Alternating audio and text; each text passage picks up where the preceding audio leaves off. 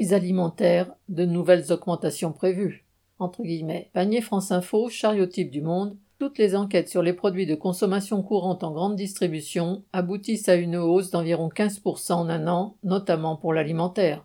Les prix de toute une série de produits ont augmenté de 25% voire plus. Huile de tournesol, riz basmati, sucre en poudre, farine, steak haché surgelé, boîte de thon. Les produits premiers prix connaissent les hausses les plus fortes, suivies par les marques distributeurs. Les classes populaires sont ainsi prises au piège, contraintes à se rabattre de plus en plus sur ces premiers prix, même si ceux-ci augmentent encore plus vite que les autres. Concernant l'alimentaire, tout laisse penser que la hausse n'est pas près de s'arrêter. Les spécialistes évoquent une nouvelle augmentation à deux chiffres en 2023 après les négociations entre producteurs industriels et distributeurs qui se concluront dans les prochaines semaines. Comme les fournisseurs d'électricité, les industriels de l'agroalimentaire veulent faire passer des hausses en série à l'occasion des nouveaux contrats. Par exemple, le leader français de la volaille, LDC, réclamerait plus 10% sur le prix du poulet après les plus 35% obtenus depuis mi-2021.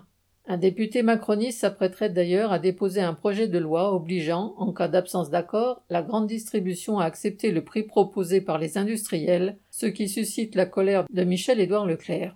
Le milliardaire, filou notoire habitué des médias et de l'autopromotion, est d'autant plus disposé à jouer le défenseur des consommateurs qu'il ne compte pas du tout prendre sur ses profits ou sur sa fortune pour amortir la hausse des prix.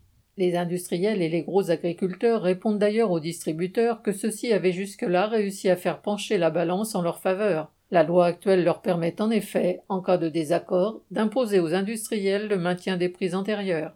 La clique des industriels, comme celle des distributeurs, n'ont que leur profit dans le viseur. Les travailleurs auront de toute façon à défendre leur pouvoir d'achat face aux dictats de ces requins, notamment en imposant que les salaires augmentent et suivent l'évolution des prix. Sacha Camille.